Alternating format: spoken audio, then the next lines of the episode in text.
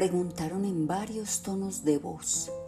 La respuesta llegó variada e indefinida, como si todos los hombres sintiesen un impulso común por hablar, y sin embargo se vieron refrenados por algún miedo compartido que les impidiera ventilar sus pensamientos.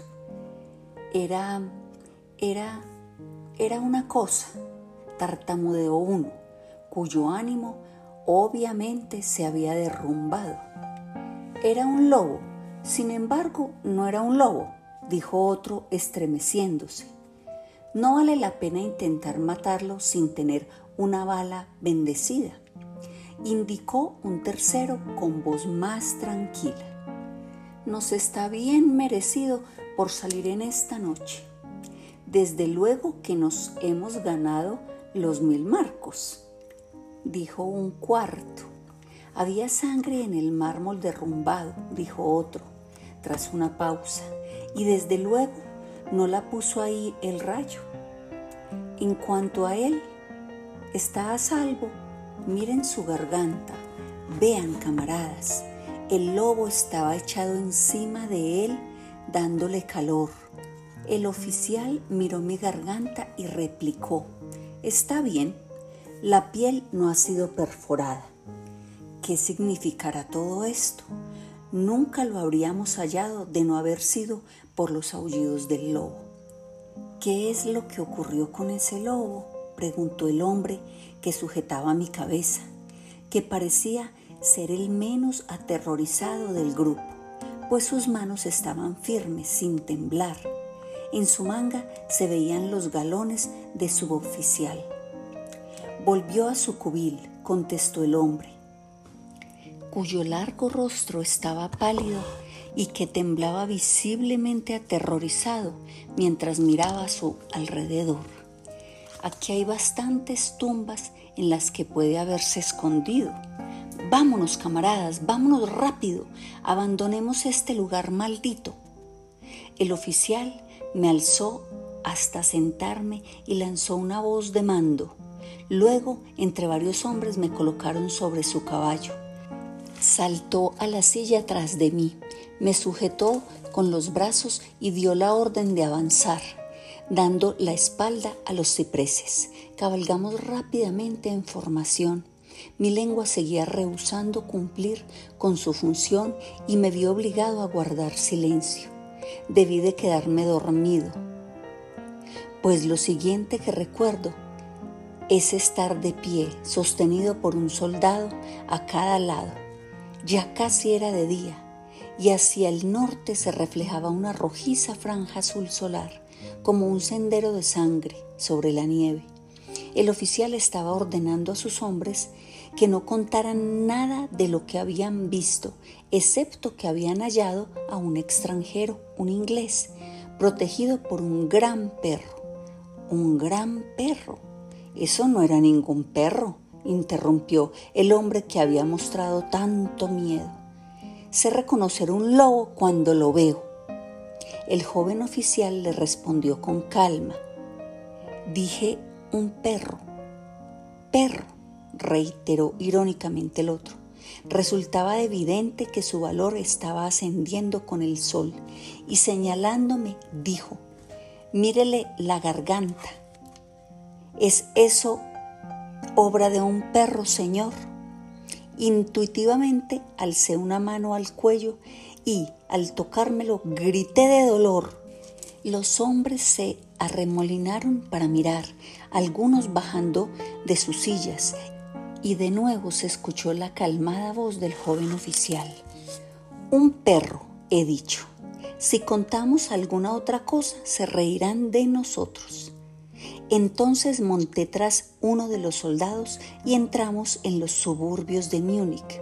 Allí encontramos un carruaje al que me subieron y que me llevó a las cuatro estaciones. El oficial me acompañó en el vehículo, mientras un soldado nos seguía a caballo. Los demás regresaron al cuartel. Cuando llegamos, Herr Delbruck bajó tan rápidamente las escaleras para salir a mi encuentro que se hizo evidente que había estado mirando desde dentro. Me sujetó con ambas manos y me llevó solícito al interior. El oficial hizo un saludo y se dio la vuelta para alejarse. Pero al darme cuenta insistí en que no me acompañara a mi habitación. Mientras tomábamos un vaso de vino, le di las gracias efusivamente a él y a sus camaradas por haberme salvado. Él se limitó a responder que se sentía muy satisfecho y Herr Delbruck ya había dado los pasos necesarios para gratificar al grupo de rescate. Ante esta ambigua explicación, el metre del hotel sonrió, mientras el oficial se excusaba alegando tener que cumplir con sus obligaciones y se retiró. Pero, Herr Delbruck, interrogué, ¿cómo y por qué me buscaron los soldados? Se encogió de hombros, como no dándole importancia a lo que había hecho, y replicó, tuve la buena suerte de que el comandante del regimiento en el que serví me autorizara a pedir voluntarios. Pero, ¿cómo supo que estaba perdido? le pregunté. El cochero regresó con los restos de su carruaje que resultó destrozado cuando los caballos se desbocaron y por eso envió a un grupo de soldados en mi busca. Oh, no, me respondió, pero antes de que llegase el cochero recibí este telegrama del anfitrión del que es usted huésped y sacó del bolsillo un telegrama que me entregó y leí. Bistritz, tenga cuidado con mi huésped, su seguridad me es preciosa. Si algo le ocurriera o desapareciera, no ahorre medios para encontrarlo y garantizar su seguridad. Es inglés y por consiguiente aventurero. A menudo hay peligro con la nieve y los lobos y la noche. No pierda un momento si teme que le haya ocurrido algo. Respaldaré su celo con mi fortuna. Drácula. Mientras sostenía el telegrama en mi mano, la habitación pareció girar a mi alrededor. Y si el atento metre del hotel no me hubiera sostenido, creo que me hubiera desplomado. Había algo tan extraño en todo aquello, algo tan fuera de lo corriente e imposible de imaginar, que me pareció ser, de alguna manera, el juguete de enormes fuerzas. Y esta sola idea me paralizó Ciertamente me hallaba bajo alguna clase de misteriosa protección. Desde un lejano país había llegado, justo a tiempo, un mensaje que me había arrancado del peligro de congelarme y de las mandíbulas de un lobo sanguinario. Diario de Jonathan Harker en versión taquigráfica. Bistritz, 3 de mayo. Salí de Múnich a las ocho y media de la noche del primero de mayo. Llegué a Viena a la mañana siguiente, temprano. Debí de haber llegado a las 6.46. El tren llevaba una hora de retraso. Budapest parecía un lugar maravilloso a juzgar por lo poco que pude ver de ella desde el tren y por la pequeña caminata que di por sus calles. Temí alejarme demasiado de la estación ya que como habíamos llegado tarde, saldríamos lo más cerca posible de la hora fijada. La impresión que tuve fue que estábamos saliendo del oeste y entrando al este, por el más occidental de los espléndidos puentes sobre el Danubio, que aquí es de gran anchura y profundidad. Llegamos a los lugares en que otro tiempo estaban sometidos al dominio de los turcos. Salimos con bastante buen tiempo y era noche cerrada cuando llegamos a Klausenburg, donde pasé la noche en el Hotel Royale. En la comida, o mejor dicho, en la cena, comí pollo preparado con pimentón rojo que estaba muy sabroso, pero que me dio mucha sed. Recordar obtener la receta para Mina. Le pregunté al camarero y me dijo que se llamaba paprika Bentley y que, como era un plato nacional, me sería muy fácil obtenerlo en cualquier lugar de los Cárpatos. Descubrí que mis escasos conocimientos de alemán me servían allí de mucho. De hecho, no sé cómo me las habría arreglado sin ellos. Como dispuse de algún tiempo libre, cuando estuve en Londres visité el British Museum y estudié los libros y mapas de la biblioteca que se referían a Transilvania me había ocurrido que un previo conocimiento del país siempre sería de utilidad e importancia para tratar con un noble de la región. Descubrí que el distrito que él me había mencionado se encontraba en el extremo oriental del país, justamente en la frontera de tres estados, Transilvania, Moldavia y Bucovina en el centro de los montes Cárpatos, una de las partes más salvajes y menos conocidas de Europa.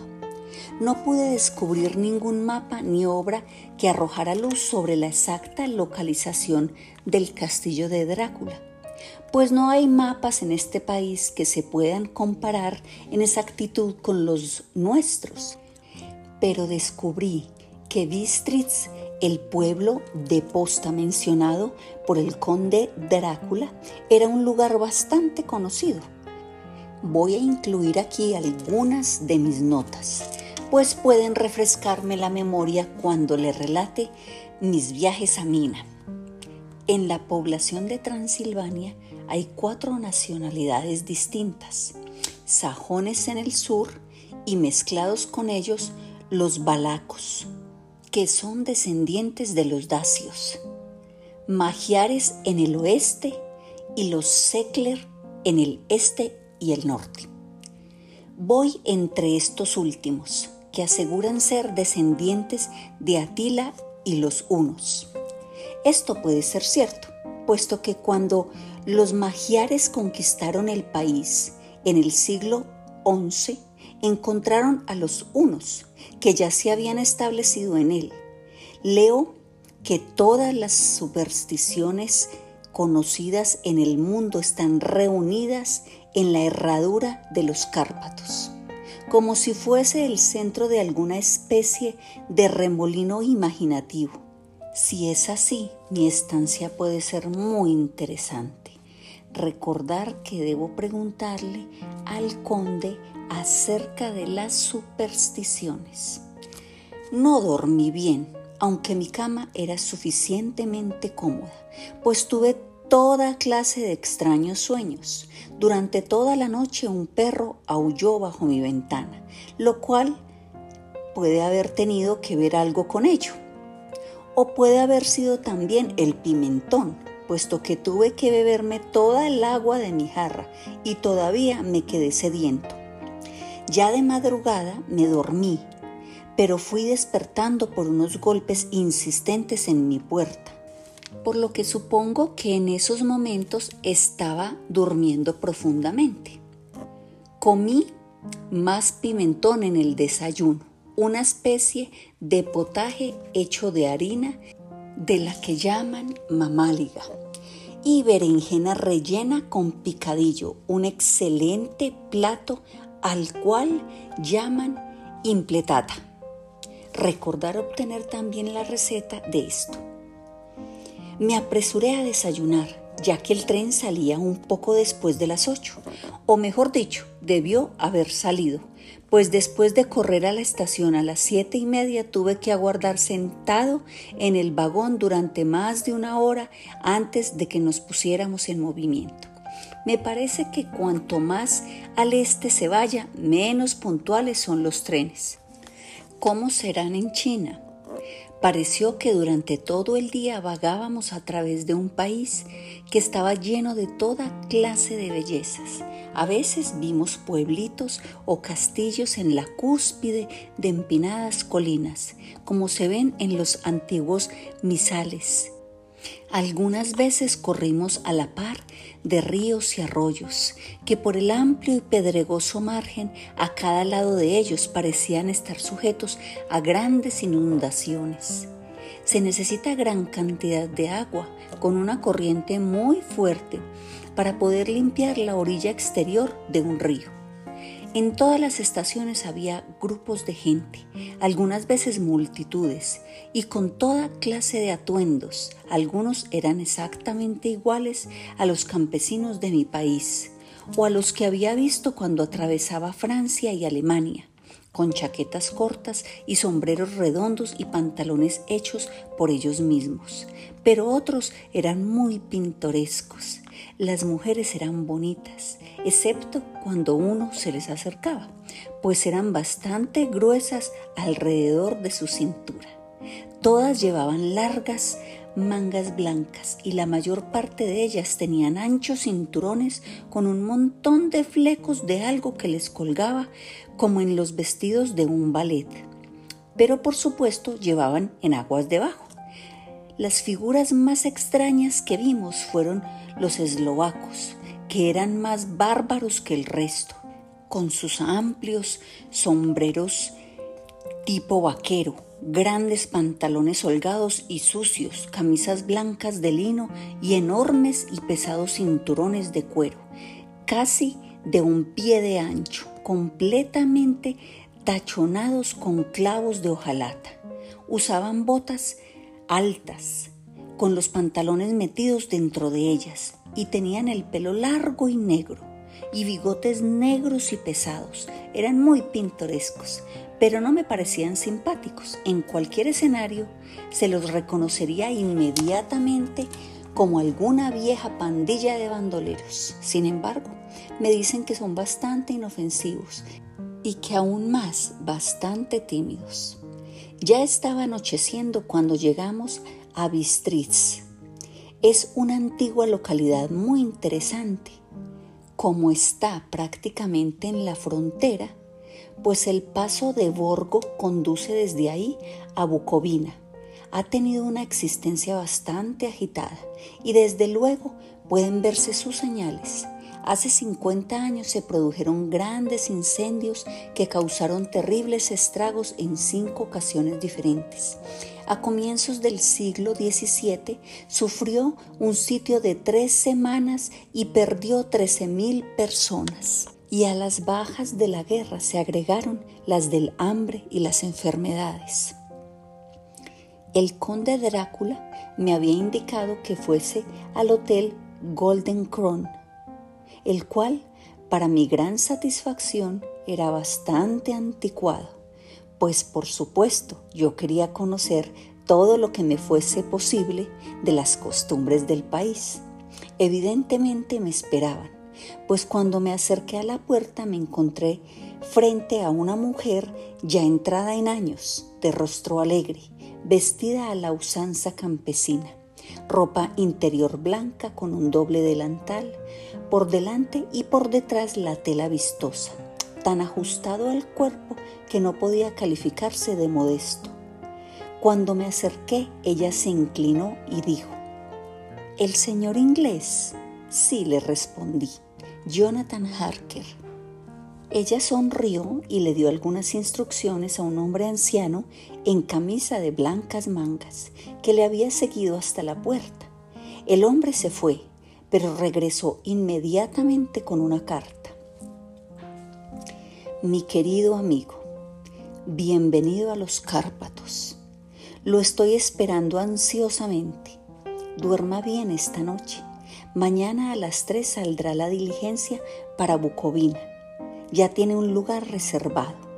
En el desfiladero de Borgo mi carruaje lo estará esperando y lo traerá a mi casa. Espero que su viaje desde Londres haya transcurrido sin tropiezos y que disfrute de su estancia en mi bello país. Su amigo Drácula. 4 de mayo. Averigüé que mi posadero había recibido una carta del conde ordenándole que asegurara el mejor lugar del coche para mí. Pero al inquirir acerca de los detalles, se mostró un tanto reticente y pretendió no entender mi alemán. Esto no podía ser cierto, porque hasta esos momentos lo había entendido perfectamente. Por lo menos respondía a mis preguntas exactamente como si las entendiera. Él y su mujer, la anciana que me había recibido, se miraron con temor. Él murmuró que el dinero le había sido enviado en una carta y que era todo lo que sabía. Cuando le pregunté si conocía al conde Drácula y si podía decirme algo de su castillo, tanto él como su mujer se persignaron y diciendo que no sabían nada de nada, se negaron simplemente a decir nada más. Estaba ya tan cerca la hora de la partida que no tuve tiempo de preguntarle a nadie más, pero todo me parecía muy misterioso y de ninguna manera tranquilizador. Unos instantes antes de que saliera, la anciana subió hasta mi cuarto y dijo, con voz nerviosa, ¿tiene que ir? Oh, joven señor, tiene que ir. Estaba en tal estado de excitación que pareció haber perdido la noción del poco alemán que sabía y lo mezcló todo con otro idioma del cual yo no entendí ni una palabra. Apenas comprendí algo haciéndole varias preguntas.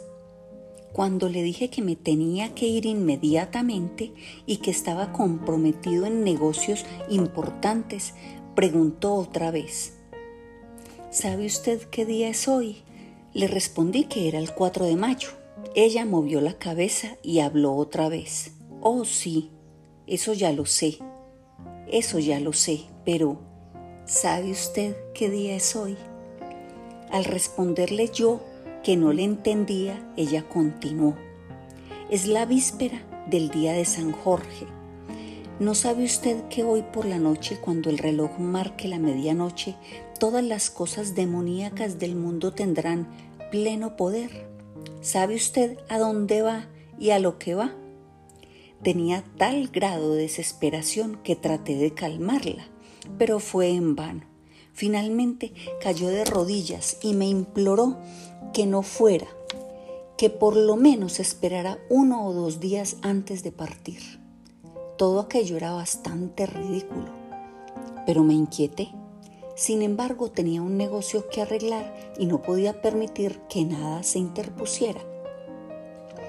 Por lo tanto, traté de levantarla y le dije, tan sinceramente como pude, que le agradecía, pero que mi deber era ineludible y que tenía que partir. Entonces ella se levantó y secó sus ojos y tomando un crucifijo de su cuello me lo ofreció.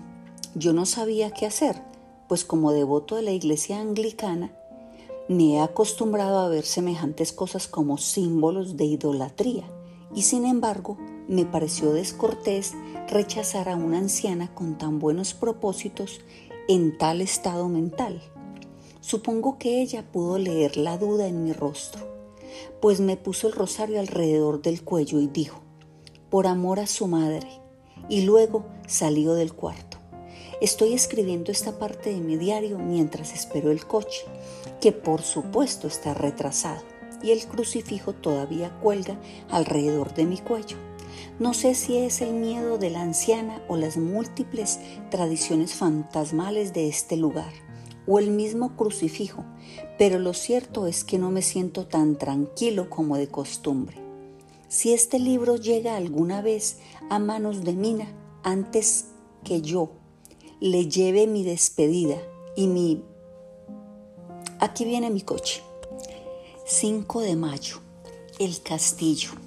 La oscuridad de la mañana ha pasado y el sol está muy alto sobre el horizonte distante, que parece perseguido, pero no sé si por árboles o por colinas, pues está tan alejado que las cosas grandes y pequeñas se mezclan. No tengo sueño y como no se llamará hasta que despierte, escribo hasta que llegue el sueño. Hay muchas cosas raras que quisiera anotar y para que nadie al leerlas pueda imaginarse que cené demasiado bien antes de salir de Bistris, también anotaré exactamente mi cena. Cené lo que ellos llaman bife robado, con rodajas de tocino, cebolla y carne de res todo sazonado con pimiento rojo, ensartado en palos y asado, en el estilo sencillo de la carne de gato de Londres. El vino era mediash dorado, que produce una rara picazón en la lengua, pero no es desagradable. Solo bebí un par de vasos y nada más. Cuando llegué al coche, el conductor todavía no había tomado su asiento y lo vi hablando con la dueña de la posada. Evidentemente hablaban de mí, pues de vez en cuando se volvían para mirarme y algunas de las personas que estaban sentadas en el banco fuera de la puerta, a las que llaman con un nombre que significa portadores de palabra, se acercaron y escucharon, y luego me miraron, la mayor parte de ellos compadeciéndome. Pude escuchar muchas palabras que se repetían a menudo, palabras raras, pues había muchas nacionalidades en el grupo. Así es que tranquilamente extraje mi diccionario políglota de mi maletín y las busqué. Debo admitir que no me produjeron ninguna alegría, pues entre ellas estaban Ordog, Satanás, Pocol, infierno, Estregoica, bruja, Blolork y Bloskark, que significan lo mismo en un eslovaco y la otra en serbio, y designan algo que es un hombre lobo o un vampiro. Recordar, debo preguntarle al conde acerca de estas supersticiones. Cuando partimos, la multitud alrededor de la puerta de la posada había crecido considerablemente y todos sus integrantes hicieron el signo de la cruz y dirigieron dos dedos hacia mí.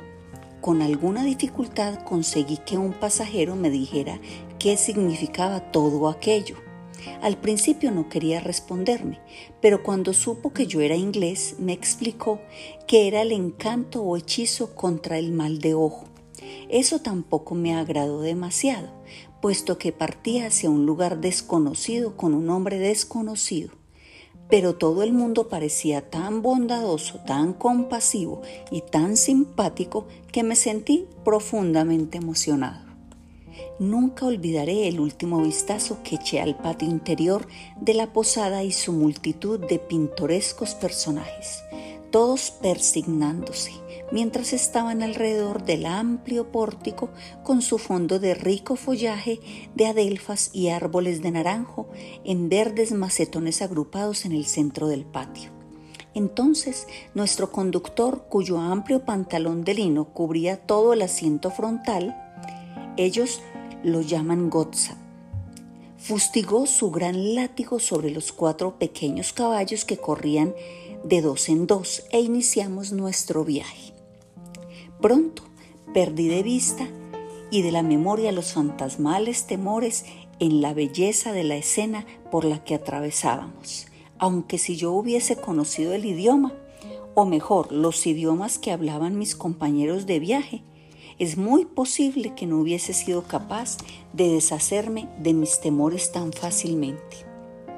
Ante nosotros se extendía el verde campo inclinado lleno de bosques con empinadas colinas, aquí y allá, coronadas con cúmulos de tréboles o con casas campesinas con sus paredes blancas orientadas hacia la carretera. Por todos lados había una enloquecedora cantidad de frutos en flor, manzanas, ciruelas, fresas y naranjas y a medida que avanzábamos pude ver cómo la verde hierba bajo los árboles estaba cuajada con pétalos caídos. La carretera entraba y salía entre estas verdes colinas de lo que llaman Tierra Media, liberándose al barrer alrededor de las curvas, o cerrada por los asfixiantes brazos de los bosques de pino que aquí y allá corrían colina abajo como lenguas de fuego. El camino era áspero, pero a pesar de ello parecía que volábamos con una prisa excitante. Entonces no podía entender a qué se debía esa prisa. pero evidentemente el conductor no quería perder tiempo antes de llegar al desfiladero de Borgo. Se me dijo que el camino era excelente en verano, pero que todavía no había sido arreglado después de las nieves de invierno. A este respecto era diferente a la mayoría de los caminos de los Cárpatos, pues es una antigua tradición que no deben ser mantenidos en tan buen estado. Desde la antigüedad, los hospedares o amos no podían repararlos, pues entonces los turcos iban a pensar que estaban preparando para traer tropas y de esta manera atizar la guerra que siempre estaba a punto de desatarse. Más allá de las verdes e hinchadas lomas de la Tierra Media se levantan imponentes colinas de bosques que llegaban hasta las elevadas cumbres de los Cárpatos. Se levantaban a la izquierda y a la derecha de nosotros, con el sol de la tarde cayendo plenamente sobre ellas y haciendo relucir los gloriosos colores de esta bella cordillera, azul profundo y morado en las sombras de los picos, verde y marrón donde la hierba y las piedras se mezclaban, y una infinita perspectiva de rocas dentadas y puntiagudos riscos, hasta que ellos mismos se perdían en la distancia donde las cumbres nevadas se alzaban grandiosamente. Aquí y allá parecían descubrirse imponentes grietas en las montañas, a través de las cuales, cuando el sol comenzó a descender, vimos en algunas ocasiones el blanco destello de agua cayendo. Uno de mis compañeros me tocó la mano mientras nos deslizábamos alrededor de la base de una colina y señaló la elevada cima de una montaña cubierta de nieve que parecía, a medida que avanzábamos en nuestra serpenteante carretera, estar frente a nosotros. Mire, mire, el trono de Dios, me dijo, se persignó nuevamente.